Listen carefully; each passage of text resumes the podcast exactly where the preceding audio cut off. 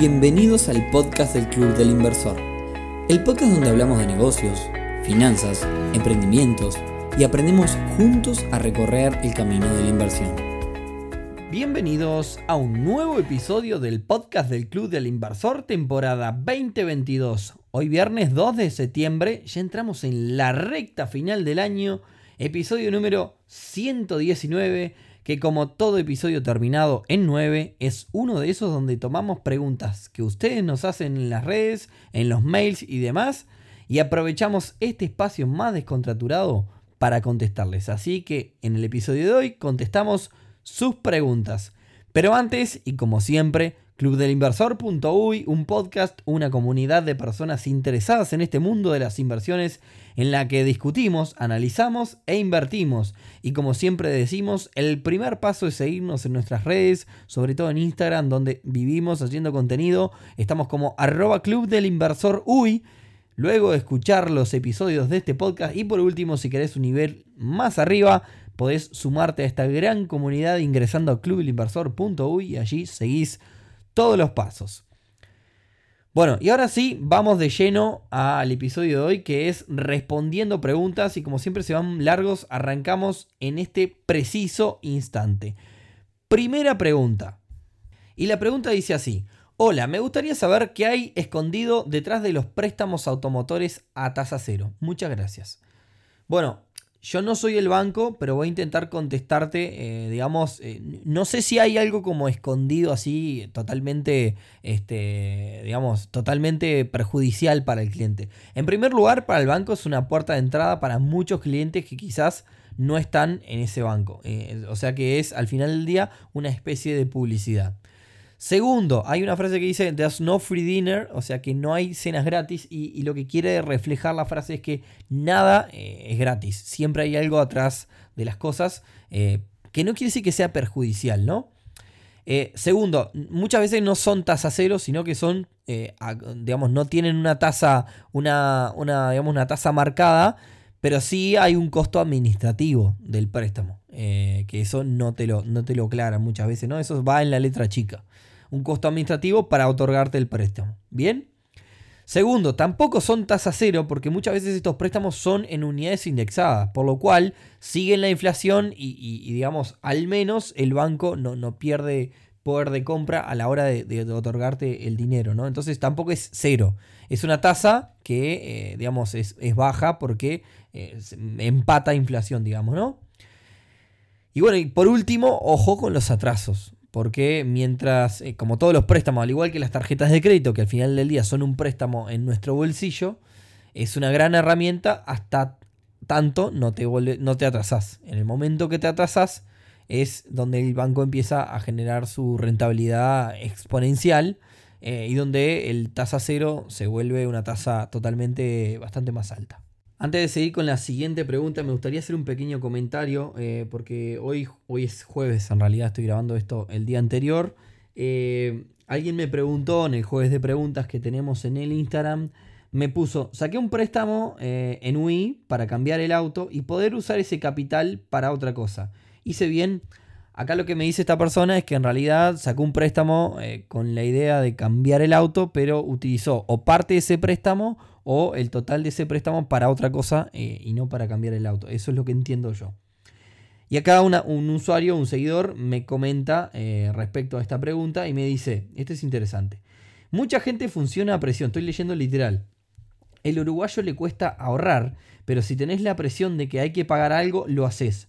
Yo pensé esa opción porque si te sobran 3 mil pesos por mes, de seguro que los gastás. Ahora, si tenés 3 mil pesos en una cuota que pagar, no los gastas Yo cambié mi auto, miren lo que me cuenta. Yo cambié mi auto y saqué el 20% del valor en UI. Es decir, si el auto valía 10 mil dólares, pidí un préstamo por 2 mil dólares. ¿Bien? Pero precisaba el 15, o sea, precisaba 1500 en vez de 2000, si valiera 10.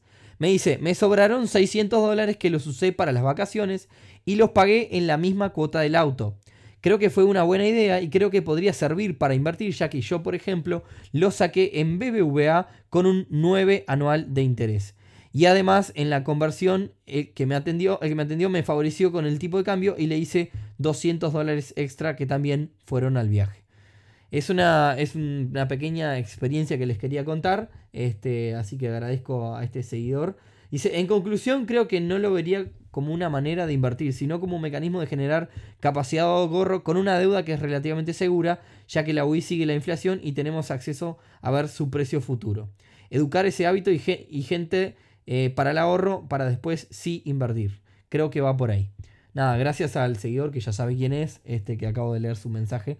Pero nada, quería hacer esa pequeña salvedad de que eh, quizás no es lo ideal si tenemos una conducta, eh, digamos, intachable en lo, que tiene que ver con las finanzas, pero vean los casos de que también hay gente que lo hace. Siguiente pregunta. En los fondos de inversión Itaú, ¿qué significa retorno ITD y qué diferencia tiene con retorno año 1?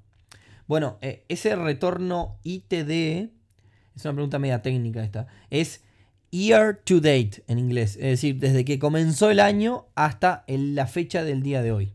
Y la diferencia es, por ejemplo, en este caso estamos en septiembre.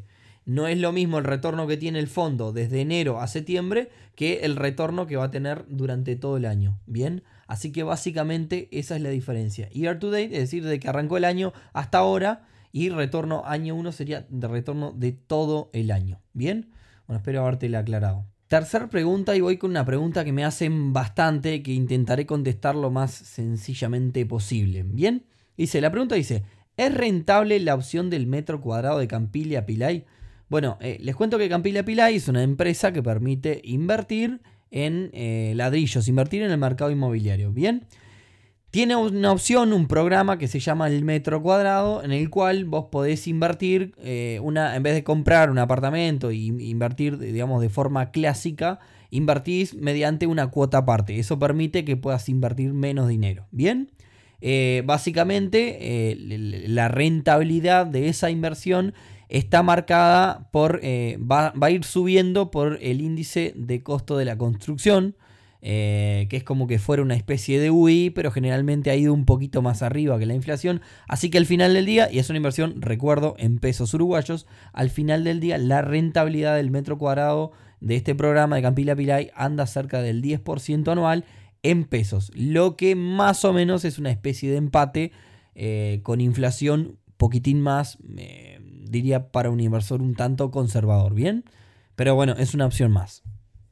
Siguiente pregunta. Hola, ¿qué me puedes decir del Fondo Centenario? Bueno, le cuento a la gente que el Fondo Centenario es un producto de inversión que tiene la gente de Gletir, corredores de bolsa, con los cuales tuvimos este, un evento dentro del Club Inversor, que ahí ya hago el chivo. Si te asocias al club vas a poder verlo, que está grabado.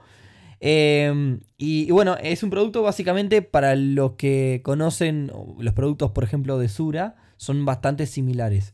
¿Por qué? Porque, bueno, los fondos que tiene Sura son fondos que básicamente invierten en notas del tesoro, en letras de regulación monetaria y básicamente el fondo centenario, por ejemplo el de gestión de liquidez de, eh, de Gletir, está compuesto en un, más de un 98% en letras de regulación monetaria eh, y lo que resta en notas del tesoro. Bien.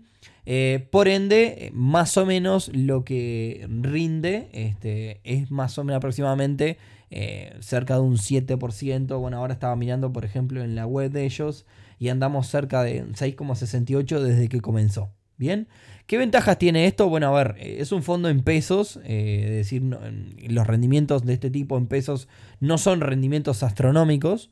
Pero eh, más allá de, eso, digamos, de alguna forma te mantienen el poder de compra por, digamos, por, lo que están rindiendo. Y otra cosa es que podés invertir no solo en pesos uruguayos, sino que podés entrar eh, cualquier día, es decir, no, no, hay, no hay un momento de suscripción puntual. Y además podés entrar con relativamente poco dinero, ya que, eh, digamos, el mínimo es 10.000 UI, con un valor de hoy 5 pesos y medio por UI Estamos hablando de unos 55 mil pesos el mínimo, ¿bien? Así que diría que es como una buena forma de mantener tu poder de compra y que dependiendo el caso y dependiendo el momento puedes llegar a ganar o perder un poquito contra la inflación. Vamos con la siguiente. Estuve leyendo algunos libros de economía. ¿Qué libros me recomendás de economía avanzada? Bueno, acá te voy a decir una cosa. Primero, en primer lugar, estoy bastante en deuda con un montón de libros. No he tenido el tiempo que me gustaría tener, quizás en el verano, este que es el momento donde cuando me voy de vacaciones, cuando quizás pueda dedicarle bastante más tiempo. Así que te voy a pasar una lista de libros que me han recomendado a mí y que, bueno, nada, puntualmente sobre esto. Hay uno que se llama El millonario de la puerta de al lado, otro que se llama La ciencia de, hacer, de hacerte rico y las reglas del dinero. Pero te voy a decir otra cosa, más allá de estas tres recomendaciones que me las han hecho a mí, te cuento. A veces, muchas veces, para entender un tema, como puede ser economía, política, el que sea, tenés que leer de otros temas. ¿Por qué? Porque muchas veces vamos a ver que eh, los eslabones se enlazan eh, y vas a poder comprender otro concepto de otra óptica. Entonces, mi recomendación puntual es aprender o leer, no importa, no tiene por qué ser leer, sobre otros temas puntuales que rodeen a la economía de un país o, a la economía desde el punto de vista del, del, cual tú la quieras ver. Me parece que quizás es el mejor concepto para, para ver las cosas de otra óptica. Voy con la siguiente que se presta para filosofar un montón y que dice, ¿cuánto debería ser el plazo máximo de recupero de una inversión? Eh, y ahí me pone un poco la barra de riesgo-beneficio. Bueno, acá un poco el, plazo de recuperación de una inversión va atado a tu objetivo. Nosotros tenemos en el club una especie de curso tutorial, eh, un modelo de análisis de inversiones que son eh, ya creo que son, estamos en los 17 puntos, o sea, 17 preguntas que uno se debería hacer a la hora de invertir, ¿no? Y, bueno, el objetivo marca un poco el plazo máximo que yo estoy dispuesto a recuperar. Y les voy a dar ejemplos. Si yo quiero invertir dinero para comprarme una casa, tengo, supongamos, 30 años y me quiero comprar la casa con 40, no me quiero comprar la casa con 60, entonces el máximo tiempo de recuperación de mi inversión sería 10 años. Incluso, en realidad yo diría que sería menos, porque en realidad si yo recupero mi inversión en 10 años, voy a tener la misma plata que cuando arranqué para comprar la casa. En realidad quizás ahí el, máximo recupero tolerable para ese objetivo serían quizás hasta 5 años y después el resto de los 5 años siguientes poder ganar. Eh, si quiero hacer un viaje y lo sé que lo voy a hacer en 2 años, Quizás el máximo tiempo que yo estoy dispuesto a esperar para recuperar sería un año. Y así, entonces depende de tus objetivos. Por eso muchas de nuestras respuestas, tanto en este podcast como a veces en las redes, es el famoso depende, ¿no? Y también depende, no es lo mismo si supongamos que yo invertí y acá ya tiene que ver más con si yo estoy invirtiendo en empresas. Si yo invertí en un negocio que tiene 50 años en el mercado, probablemente yo esté dispuesto a, esperar 5, 6, 7, 8, 10 años para recuperar mi dinero. Sin embargo, si invierto en un negocio que tiene 3 meses, no, no sería lo más inteligente pensar en recuperar en 5 años. ¿Por qué? Porque el negocio tiene 3 meses. Nada me asegura que el negocio eh, se vaya a mantener vivo durante 5 años más. Si invertís en un negocio que tiene 45 años, tampoco te lo asegura, pero de, alguna forma, eh, los 45 años, eh, esto es medio marketinero, pero los 45 años que tiene el negocio dan una especie de aval de que te dan una idea de que el negocio, si aguantó 45 años, es difícil que en 5 años se vaya a fundir, aunque también puede pasar. Vamos con la siguiente pregunta. Esta pregunta me la han hecho varias veces. Eh, pido disculpas si ya la respondí en algún otro episodio y demás. Sinceramente no me puse a repasar todos los episodios terminados en 9 para ver si en alguna ya la respondí. Eh, pero me preguntan, eh, a la hora de pensar de abrir cuenta en un banco, ¿qué criterio tomar o, digamos cómo, cómo, elegir? Y acá un poco lo que siempre digo lo mismo, siempre recomiendo lo mismo. Eh, si tenemos la posibilidad de tener cuentas en varios bancos, eh, mejor. ¿Por qué? Porque, a ver, ¿para qué usamos cuentas, no? Si tenemos nuestro, pensemos, eh, digamos, vayamos a la base.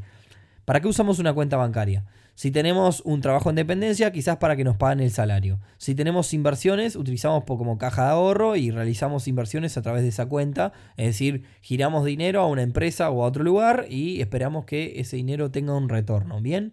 Si tenemos un negocio, utilizamos esas cuentas para eh, hacer cosas con el negocio, comprar y también para cobrar. Entonces, lo que tenemos que pensar es qué hacemos con esas cuentas.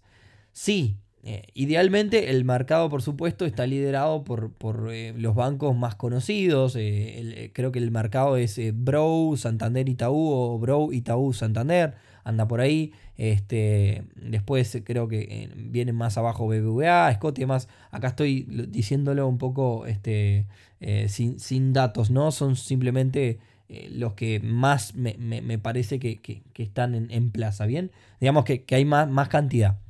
Eh, entonces, a la hora de pensar en un banco tenemos que pensar primero, ¿qué vamos a hacer con la cuenta? Es decir, ¿vamos a ir mucho a la sucursal? Bueno, lo ideal sería tener un banco que tenga sucursal.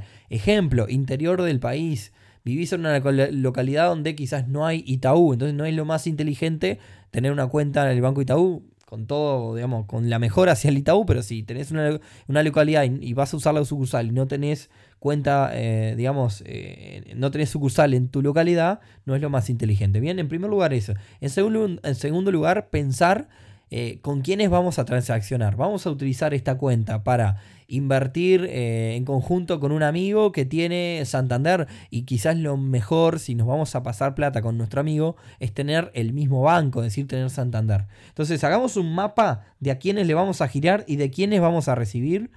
Y pensemos en ahorrar costos de giro, porque al intercambiar plata entre diferentes bancos a veces tenemos comisiones. Entonces, pensemos eh, cuál es el mejor banco que se adapta a todo nuestro contexto, ¿no? Y por otra parte, y no menor, también es cuál es el banco que se adapta a la tarjeta de crédito si ya tenemos una, porque es más cómodo si tenemos una tarjeta Itaú, tener una cuenta bancaria de Itaú, por supuesto, porque giramos directo de la cuenta bancaria eh, y de esa forma pagamos la tarjeta de crédito. Y también pensemos en cuáles de las plataformas de los bancos nos queda más cómoda, cuál nos parece que es más útil a la hora de, poder usarla de la experiencia de usuario. Bien, entonces creo que hay que hacer un mapa entre todos esos y ahí es que se toma la decisión. Y bueno, eh, para no hacerla muy larga, voy a ir dejando por acá las preguntas. Muchísimas gracias a todos los que nos siguen mandando preguntas. Eh, próximo episodio terminó 9, seguimos con el resto. Eh, pero bueno, por acá vamos dejando. Espero que les aporte mucho estos episodios, que son una especie de medios improvisados, porque vamos contestando, eh, digamos, lo, que nos llega. Y bueno, si les gustó como siempre, compártanlo con otras personas. Y nos vemos, nos escuchamos, mejor dicho, el próximo viernes en un nuevo episodio del podcast del Club del Inversor. Chau, chau.